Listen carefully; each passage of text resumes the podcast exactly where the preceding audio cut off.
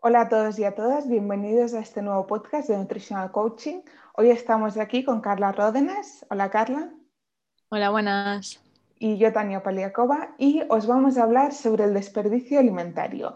Carla, explícanos por qué hemos decidido hablar sobre este tema hoy. Pues hoy hemos decidido hablar del desperdicio alimentario porque, bueno, al final eh, implica en muchos sentidos, ¿no? Una pérdida. Y al final el desperdicio alimentario son alimentos que son seguros y nutritivos, ¿no? Que inicialmente iban destinados al consumo humano, pero que se han ido o perdiendo por la cadena, ¿no? Del proceso alimentario.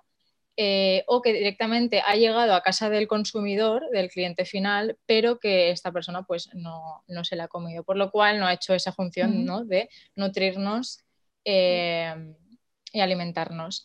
Eh, ¿Por qué es importante? si fuera una pequeña cantidad, ¿no? la que se desecha o la que se, tira, pues no pasaría nada, pero es que estamos hablando de, grandes cantidades, ¿no? Se estima que mundialmente un tercio de los alimentos que podrían eh, consumirse no se llegan a consumir. Hmm. ¿Esto eh, cómo se puede traducir? Pues eh, por año y persona, cada persona llega a poder tirar unos 300 kilogramos de comida.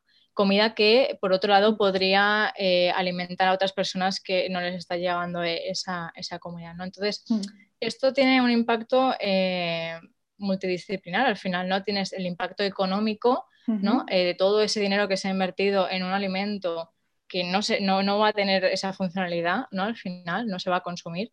El impacto ambiental, ¿no? La huella ecológica que se ha generado eh, para crear ese alimento, para producir ese alimento, así como las emisiones de gases, ¿no? En toda la producción alimentaria.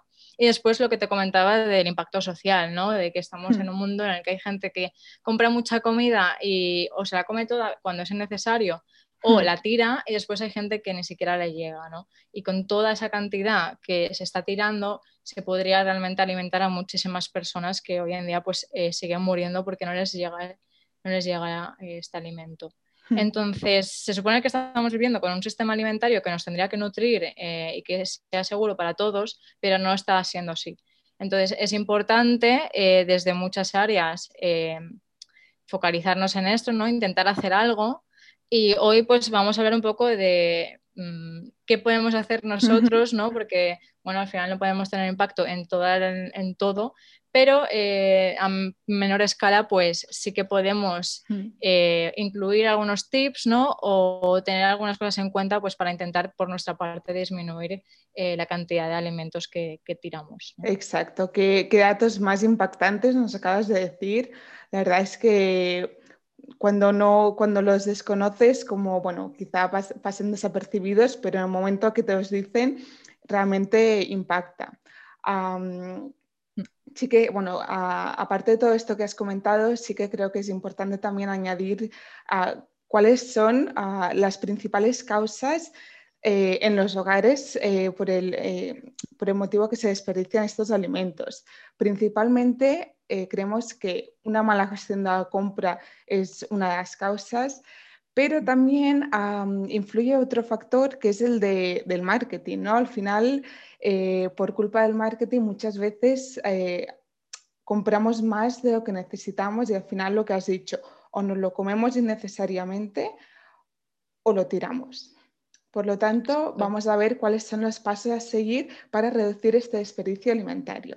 El primero de ellos, eh, y también vital, que no nos lo podemos saltar, eh, es el de revisar periódicamente los alimentos de la despensa. Es decir, antes de planificar el menú de la semana, pensar y ver qué tenemos en la despensa, en la nevera, en el congelador y empezar a hacer la planificación del menú de la semana, que sería el segundo mm. paso incluyendo eh, también eh, alimentos nuevos que, vayamos a, que tengamos que comprar, pero primero gastando los que ya tenemos. Exacto. Y el tercer, el tercer paso sería ya planificar la lista de compra. Aquí, si, si, no, si no sabes cómo planificar ni el menú ni la lista de compra, eh, podéis consultar a un dietista o nutricionista que os pueda asesorar en este servicio y ayudaros en esta planificación, tanto del menú como de la lista de compra. Exacto. Mm. Sí, sí. Y bueno, que al final también, mm, si no revisamos qué tenemos en casa, ¿no? Acabamos comprando cosas que dices, ostras, esto ya lo tenía, ¿no? Y, se va acumulando. bueno, sería, sería, sí, sí, no, no, no, queremos tanta comida, está bien, pero mejor ver que ya hemos comprado, ¿no? Al final.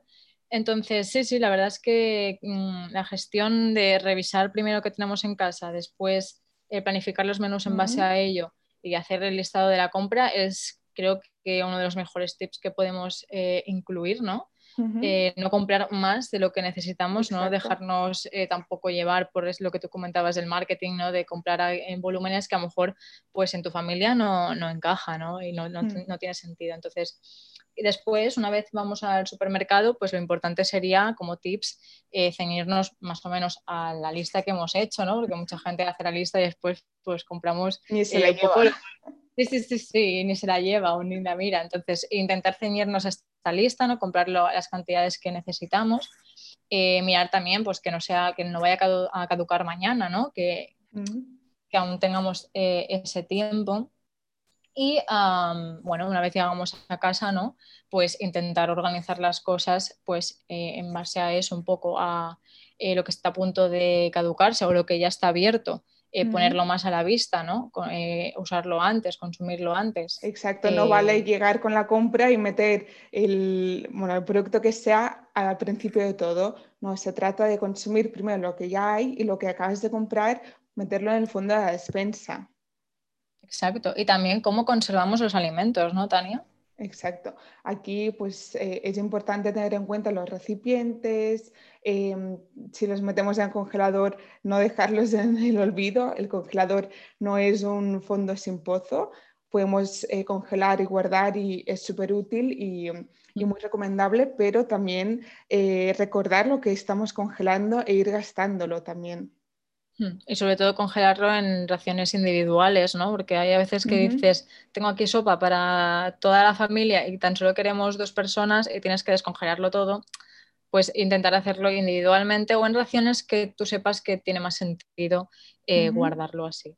Eh, por otro lado, también, pues eso, hacer cocinar, ¿no? Con esos alimentos que, uno, están a punto de caducarse, que están los más frescos, sobre todo, que es lo que no aguanta tanto.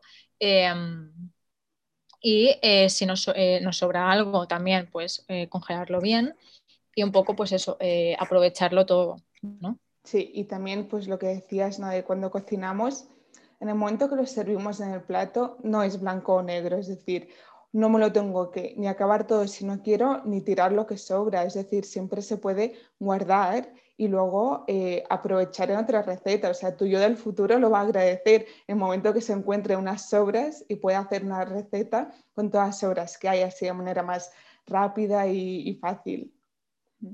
Exacto, exacto. Ya, bueno, otro super tip sería un poco mm, iniciarse en lo que se llama el batch cooking, ¿no? Que sería un poco esto, pero más a, también, bueno, pues ahorrando tiempo, em, que justamente el batch cooking lo que pretende es eso, planificar en base a lo que tienes, eh, no comprar de más y también ahorrar tiempo. Y, em, y, eso, y justamente lo que tú dices, que si cocinas una vez, pues si te sobra, oye, bienvenido sea, ¿no? Es tiempo que te ahorras en otro momento y es comida que no estás tirando y que, que va a ser útil. Sí. sí, Entonces, de conclusión de tips, eh, ¿qué podríamos extraer, Tania? Pues así como de manera resumida, lo importante es primero revisar lo que tenéis en casa, nevera, despensa, congelador también, planificar en base a ello, eh, mm, planificar el menú, la compra eh, exacto. Después, pues ir al supermercado, comprar lo justo, ¿no? Lo que necesitamos, o algún caprichito de más también, pero eh, intentar ceñirnos a ella y eh, finalmente intentar que organizar bien la despensa, ¿no? Pues como comentábamos, lo que está a punto de, de caducarse o de ponerse malo, ponerlo más a la vista y consumirlo preferentemente Em, y después, pues hacer una buena eh, conservación de los alimentos, ¿no? Pues en envases de vidrio, congelados bien, es decir, asegurarnos que lo estamos conservando eh, tal y como tiene que, ser. ¿no? Entonces. Sí, y también, bueno, si, si, en algún momento se necesita ayuda, si no sabes cómo gestionar la lista de compra, el menú, la organización, pedir ayuda a un dietista nutricionista que te asesore y así también poco a poco vas aprendiendo, o sea, nadie nace aprendido. Por lo tanto, también es, un tip que bueno, se puede considerar.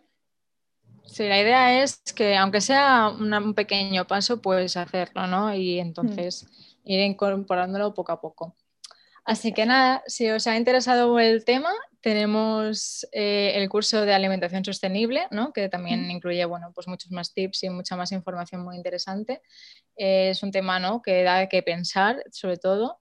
Eh, por, bueno, por lo que comentábamos al principio, así todo el mundo puede poner un poquito de granito de arena ¿no? en todo esto, exacto, por esta causa.